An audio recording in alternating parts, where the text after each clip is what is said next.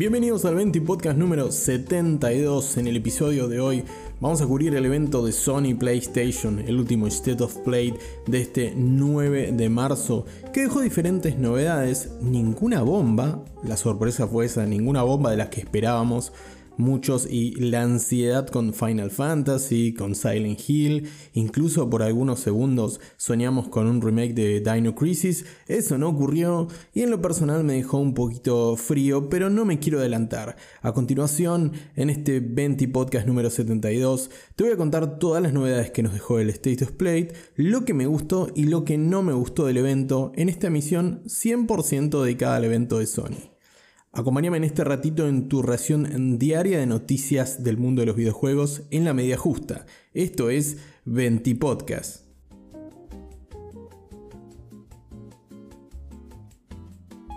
Y ahora sí, para que en caso de que hayas estado dentro de un termo en las últimas horas o no hayas podido ver el evento de Sony, este State of Play que ocurrió este 9 de marzo, vamos a hacer este Venti Podcast de la siguiente manera, si te parece. Vamos a hacer un recap de cada uno de los, de los anuncios que nos dejó, de los nuevos juegos, de aquellos juegos que no son tan nuevos, pero que tuvieron su espacio en este State of Play de Sony PlayStation. Y después vamos a pasar a lo que más me gustó del evento y lo que menos me gustó en mi humilde opinión, para que repasemos con un poquito más de chicha y no sea simplemente estar pasando uno a uno de los lanzamientos o hablando uno a uno de los juegos, que además vamos a hablar seguramente más adelante en cuanto lleguen a su fecha de lanzamiento. Así que sin más dilación, vamos a recapitular cuáles son los estrenos y cuáles son los lanzamientos que Sony promete para los próximos años en PlayStation 5 y PlayStation 4 también. Este evento también estuvo centrado en lanzamientos para la anterior generación.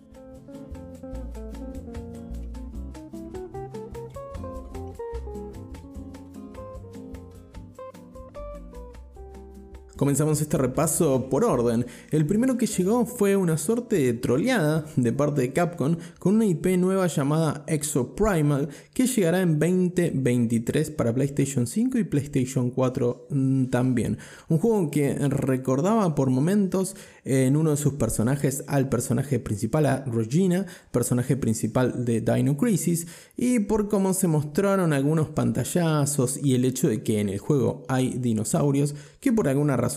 invaden el mundo a través de un portal interdimensional, por alguna razón eso nos hizo acordar a Dino Crisis, aunque bastaron segundos para que la ilusión se rompa, como el meme de la gente desilusionada en un, en un estadio, en un recital. Bastaron segundos para que aparezcan esos exotrajes, el combate cooperativo, muchos tiros y hordas y hordas de dinosaurios que podrían haber sido zombies o podrían haber sido piedras. En lo personal, bastante desencantado con esto que mostró Capcom, pero vamos a ver qué ofrece Exo Primal en esta nueva, nueva era, ¿no es cierto?, de los juegos cooperativos o los shooters cooperativos. Exo Primal nos enfrenta, como, como te decía, a hordas de dinosaurios con hasta 3 amigos en PlayStation 5 y en PlayStation 4 para salvar al mundo de tiranosaurios rex que caen como si fueran arvejas en el mundo y vamos a ver qué tal ese, ese gameplay y vamos a ver qué tal tiene, qué es lo que tiene para ofrecernos Exoprimal con esta propuesta poco original, digamos. Bueno, sí es original, pero bueno, ya vamos a hablar más adelante de él. El siguiente anuncio fue un nuevo trailer de Ghostwire Tokyo, el juego que va a llegar el 25 de marzo a consolas PlayStation 5, a PlayStation 4 y a PC. El juego de, del estudio Tango, ¿no es cierto? A cargo de Shinji Mikami, creador, entre otras cosas, de la saga Resident Evil y director, si no recuerdo mal, de Resident Evil 1, el Resident Evil primigenio, con esta, con esta aventura en primera persona que guarda mucho, mucho componente de de quizás eh, Deadloop, me hace acordar un poquito a Deadloop de, de Arkane, pero con mucho componente del folclore de los, de, de los, de los monstruos, digamos,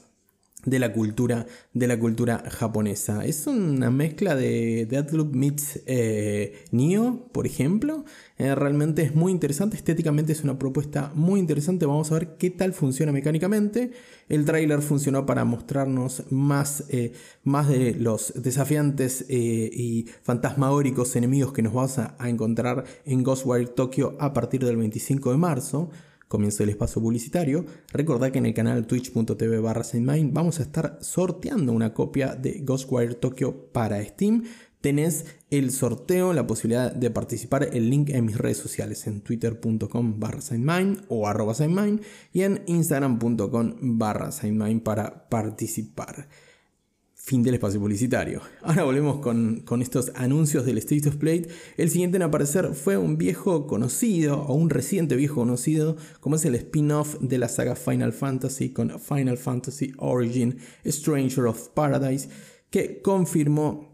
con un breve, con un breve tráiler, confirmó que se estrenaba una demo, que se estrena una demo, mejor dicho, a partir de este 9 de marzo, ya disponible en PlayStation 5 y PlayStation 4, del juego que saldrá en unos meses de Final Fantasy, el, el hack and slash de Final Fantasy, ¿no es cierto? Que parece más una mezcla entre mm, Dark Souls y Nier Automata se encuentran con Final Fantasy. Bueno, vamos a ver qué tiene para ofrecernos este título que nos dejó unas primeras impresiones bastante raras, su estilo, eh, eh, su estilo estético, su apartado artístico bastante, bastante raro, pero que poco a poco parece que va, va tomando más forma y, y va prometiendo también, sobre todo para los fans de la saga de Square Enix. El siguiente fue otro anuncio de Square Enix que ya conocíamos y que se había anunciado su postergación desde mayo a octubre. Estoy hablando de Forspoken, la aventura Isekai de Square Enix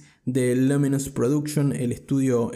japonés que también trabajó en Final Fantasy XV, con esta protagonista femenina que le toca explorar una tierra desconocida y enfrentarse a criaturas realmente imponentes. Vamos a ver qué, qué tal llega este Forspoken, que va a lanzarse exclusivamente en consolas en PlayStation 5, pero que también va a llegar a PC, si no recuerdo mal, del 24 de mayo al 11 de octubre. Bueno, de mayo a octubre vamos a tener que esperar un poquito más para este Forspoken, para ver qué es lo que tiene que ofrecernos. Lo que sí nos ofreció es nuevo gameplay, nuevas imágenes espectaculares, por cierto, estéticamente es muy bonito Forspoken y eso es lo que pudimos ver de él en el State of Play. El siguiente anuncio fue Gundam Evolution, un juego free to play de un, digamos, de un presupuesto mucho menor al Forspoken de Square Enix, un juego free to play de Gundam, first person shooter, algo medio raro porque, quisiera em, tener un juego de, de, Gundam, digamos, de robots gigantes, ¿no es cierto?, eh, que se enfrenten y no poder verlos, eh, prácticamente se ve como un Halo Infinite, pero no se ven los Gundam. Pero bueno, eso es, simplemente, simplemente a título personal. Gundam Evolution va a llegar de forma gratuita, como te decía, a PlayStation 5, PlayStation 4, más tarde durante este año, later 2022, como dicen normalmente en inglés, por lo que lo podremos esperar para la segunda mitad de este año. El siguiente anuncio fue muy cortito también, quizás demasiado corto para lo que ellas se merecen. Estamos hablando de Teenage Mutant Ninja Turtles de Kawabanga Collection, que se lanza este año en consolas PlayStation 4 y PlayStation 5, con todos los títulos antiguos de las tortugas ninja. Veremos el precio de este lanzamiento, se estaba rumoreando luego del Luego del evento del State of Play de este 9 de marzo se está rumoreando alrededor de 40 dólares. Veremos cómo queda y veremos todo lo que trae y con la calidad, ¿no es cierto?, que están hechos estos ports de antiguos títulos de las queridas tortugas, tortugas ninja. Siguiente anuncio para Gigabash, que es un multijugador de kaijus. Básicamente, si quisiste controlar un monstruo gigante al mejor estilo Godzilla, lo vas a poder hacer en este multiplayer de enfrentamientos entre kaijus que va a llegar a PlayStation 5 y PlayStation 4 este año muchísima destrucción, muchísimas vibes de Rampage, por ejemplo, y para aquellos que disfrutaban esos juegos o que simplemente son fanáticos del género kaiju del cine japonés, realmente Gigabash parece una apuesta más que interesante. El siguiente anuncio fue bastante sorpresivo, fue un anuncio así de golpe con un poquito de misterio al principio de JoJo's Bizarre, Bizarre Adventure, perdón, así se dice, All Star Battle R, espantoso estos títulos. Normalmente los, los, nombres de los juegos de, franquicias del anime suelen ser bastante, bastante espantosos. Pero bueno, todo esto es el próximo juego de lucha de los yoyos que va a llegar durante el otoño del hemisferio norte, por lo tanto lo esperaríamos a partir de mediados de septiembre en adelante aquí en Argentina. Más de 50 personajes del elenco de los yoyos del anime, eh, en el cual nos vamos a poder partir la mandarina en gajos y no mucho más que decir, además del estilo artístico característico de esta, de esta saga de anime. Tomamos un poco de aliento y seguimos con el siguiente, con el siguiente anuncio que la verdad me dejó un poquito sin aliento, eh, parafraseando un poco eso último, y es el juego de acción de avance lateral llamado Trek to Yomi, que es un juego que básicamente es de combates eh, samurai. Qué bien que nos viene la cultura, la cultura oriental de combate melee o de combate con espadas en este caso. Con Trek to Yomi que nos propone una aventura realmente a gran escala dentro del mundo de la cultura samurai, con combates épicos a espadazos limpios y con imágenes completamente en blanco y negro en una clara alusión al cine de Akira Kurosawa. Así que para todos los fanáticos de los samuráis y la cultura japonesa, además este Trek to Yomi no va a llegar solamente a consolas PlayStation 5 y PlayStation 4, sino también a PC y consolas Xbox One y Xbox Series X y S. Y además, como si fuera poco, también va a estar de lanzamiento en el Game Pass, tanto de consola como de PC. Y para ir finalizando este recap del evento de Sony, nos quedan los últimos tres anuncios. El primero es eh, la expansión gratuita llamada Ascension para Returnal a modo de update de juego exclusivo de PlayStation 5 que agregará un modo cooperativo online para hasta dos jugadores y un modo infinito survival llamado Tower of Sisyphus que llegará, como te decía, como un update completamente gratuito para el juego exclusivo de PlayStation 5 y de House Marquee, el llamado Returnal, ese roguelike en un, en un planeta o completamente hostil, lleno de elementos bullet hell como le gusta, como le guste, como bien se va a hacer House Marquee, así que a finales de marzo los usuarios de PlayStation 5 tienen novedad de uno de los exclusivos más importantes de la consola. Ahora sí, en los últimos dos anuncios que dejó este State of Play de alrededor de 20 a 25 minutos máximo, nos quedan los últimos dos de esta docena. El primero es de Diofield Chronicle, anunciado para PlayStation 5 y PlayStation 4, que llegará durante este año 2022. En principio está anunciado para este año, que se trata de un juego eh, que con elementos tácticos y estratégicos, un JRPG muy al estilo Fire Emblem realmente la primera vez que, que, lo vi me hizo acordar mucho a Fire Emblem y por qué no a Final Fantasy Tactics o a Tactics Ogre también. Así que veremos que veremos qué se trae bajo la manga con este The Geofield Chronicle eh, Square Enix con diferentes elementos. Ya se mencionó luego del evento de Sony que va a tener un sistema de combate combate en tiempo real, un, sistema táctico en tiempo real, es decir, que no van a ser tan pausados los combates y veremos hasta dónde van con el dinamismo para un género que es muy de nicho, que tiene unas barreras de entrada bastante altas, pero veremos si le encuentran la vuelta o si le dan una vuelta de tuerca con The Theophil Chronicle, que tiene una pinta bárbara para los fanáticos del JRPG y para aquellos que tenemos el corazoncito en los juegos tácticos, como te decía, Fire Emblem, ¿por qué no Octopath Traveler, perdón, de, de, Nintendo Switch y PC? Y algunos juegos muy, muy japoneses, pero que en Occidente también suelen andar bastante bien, sobre todo para aquellos que seguimos eh, disfrutando de los combates tácticos o los combates eh, por turnos. Y el último anuncio ha quedado para Valkyrie Elysium una nueva entrega de esta, de esta saga, reconocida saga de PlayStation 1 y PlayStation 2 que deja así los combates por turno de los primeros dos lanzamientos y que vuelve a consolas PlayStation en su tercera iteración, luego de haber pasado por consolas eh, Nintendo 3DS y por eh, móviles en el último lanzamiento años atrás de la saga Valkyrie, y se vuelca completamente, como decía, deja los combates tácticos, perdón, los combates por turnos y se vuelca a la acción y a un juego que tiene un tiene un game feel más orientado a la acción pura y al hack and slash. Veremos cómo sale en este llamado Valkyrie Elysium que llegará para PlayStation 5 y PlayStation 4 durante este año también.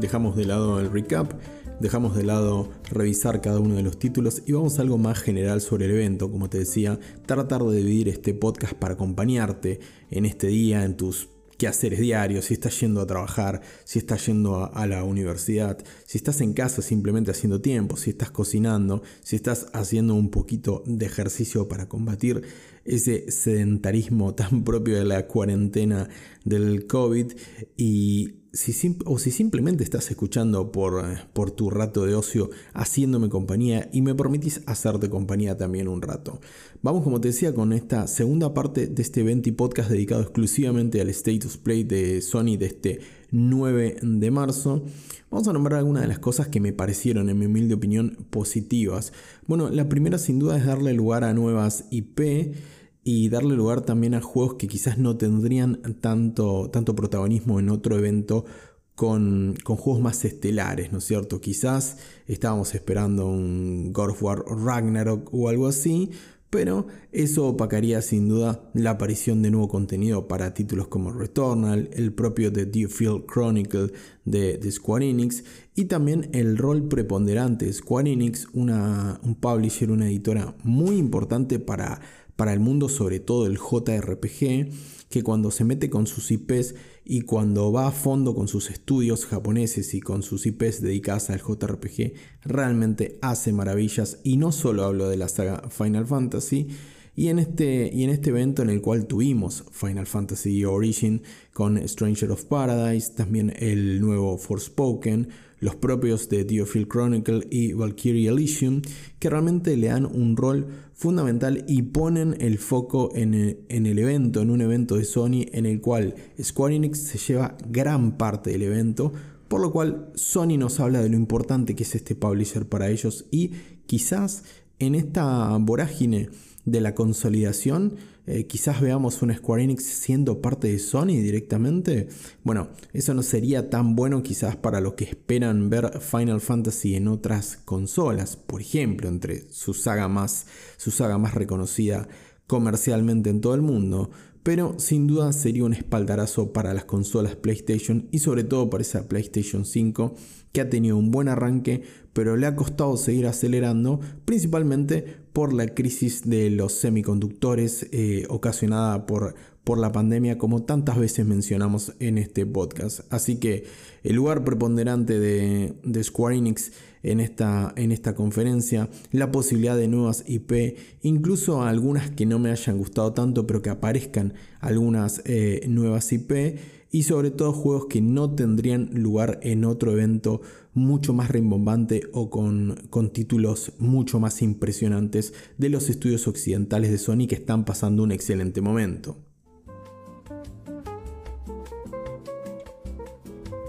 Y como tenemos que hablar de un lado de la moneda, como tenemos que hablar de lo positivo, lo que me gustó de este evento, también hay que sacarle chicha a lo que no me gustó y hay que darle un poco de palos. En primer lugar, eh, el hecho de que haya tenido espacio títulos menores, no creo que sea algo necesariamente negativo, pero sí nos bajó mucho el precio del evento, de lo que esperábamos eh, ver y sobre todo las expectativas, con una comunidad ávida por ver nuevos lanzamientos, con una comunidad ansiosa por ver megatanques en este 2022 para poder dejar atrás también un par de años bastante difíciles ocasionados por la pandemia y que continúan siendo difíciles por motivos que todos conocemos, el tema del, conflicto, el conflicto entre Rusia y Ucrania, del cual no me quiero meter demasiado porque estoy lejos de ser un analista de política internacional o de guerra, pero sabemos que en el día a día son cosas que nos afectan, son cosas que nos preocupan en mayor o menor medida y realmente los videojuegos suelen ser un escaparate,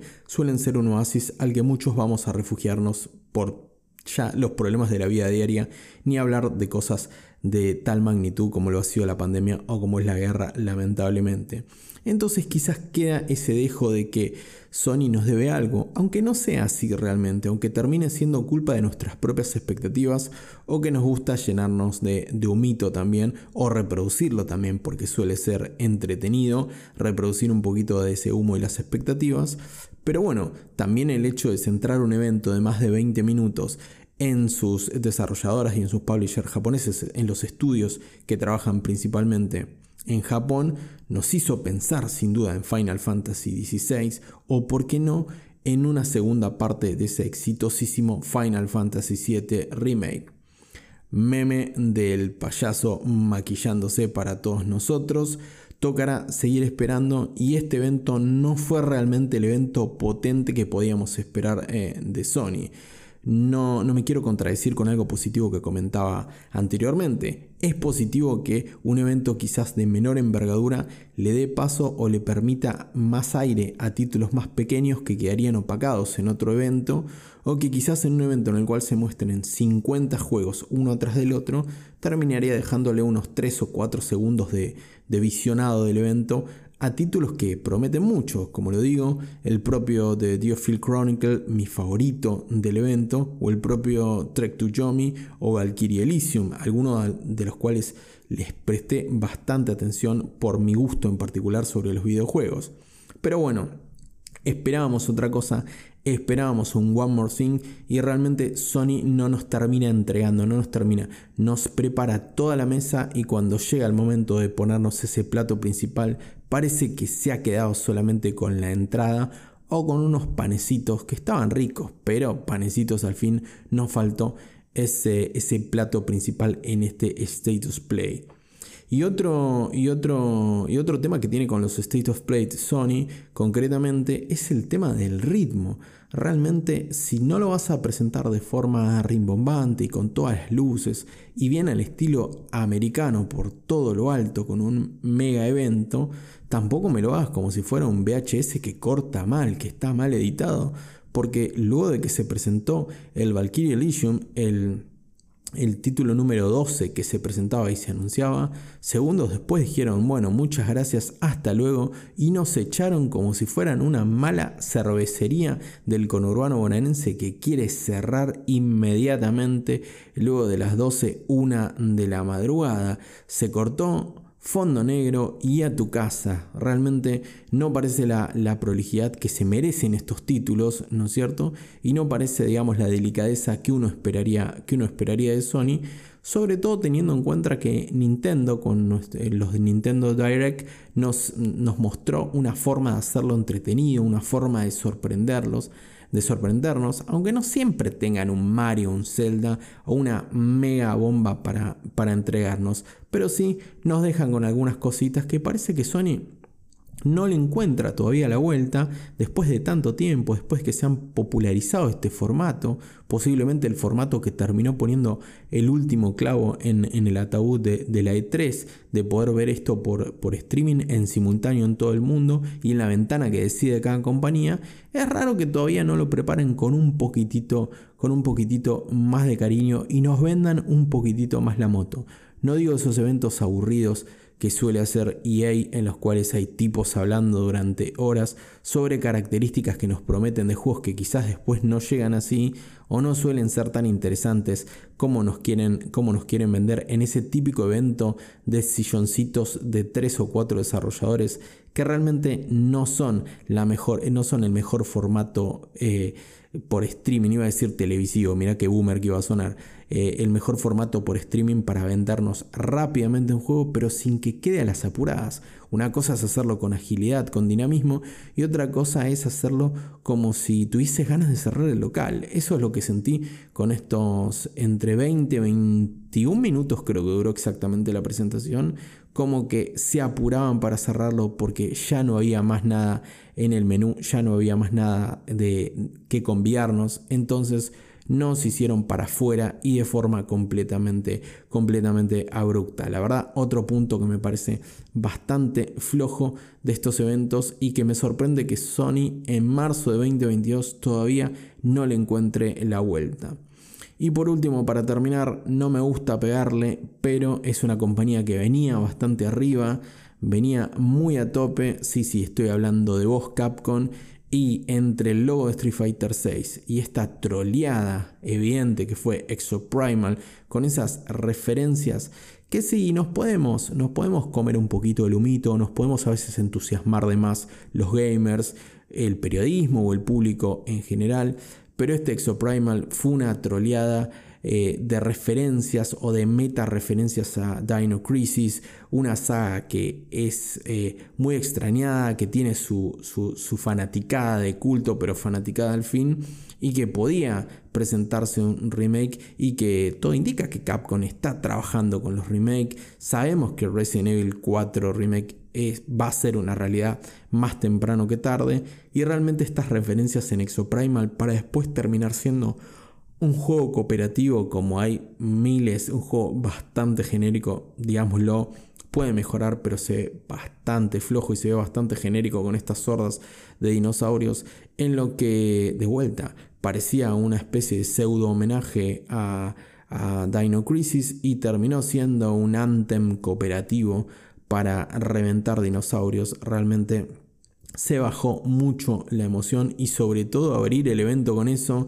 ya me predispuso bastante mal a mí en lo personal. Así que Capcom por acá no es. Si supiste cómo mantener a Devil May con ese último gran lanzamiento. Si supiste cómo explotar a Monster Hunter y cómo traer nuevamente a la vida por todo lo alto a Resident Evil. Creo que tenés que tratar un poquito mejor las referencias a Dino Crisis, a pesar de que quizás no te importe o tal vez no esté entre los planes eh, revivir la saga, hay muchos fanáticos que esperan de él y esta referencia se sintió lejos de ser un homenaje, se sintió más como una troleada, como un chiste de mal gusto. Y así finalizamos este evento y podcast especial State of Play de Sony, el primero de 2022 que nos dejó con sin sabores, nos dejó un poco frío, o al menos me dejó un poco frío a mí, pero también nos dejó con la promesa de varios títulos. Y sobre todo, horas después del evento, sabemos que muchos de estos títulos, por más que Sony en su evento los venda como juegos de PlayStation 4 o PlayStation 5, nos deja dos cosas. La PlayStation 4 todavía tiene mucha vida para otorgarnos por lo menos por el resto del 2022 y posiblemente por gran parte del 2023 y también que muchos de estos juegos mencionados salen en otras plataformas. Por nombrarte algunos rápidamente, el juego de los yoyos sale en multiplataforma. The Theophil Chronicle también va a salir incluso en PC a través de, Steam. Y lo que te decía, Trek to Yomi, que incluso sale en el Xbox Game Pass de consola y de PC. Así que hay muchos juegos, no solo para los fanáticos de PlayStation,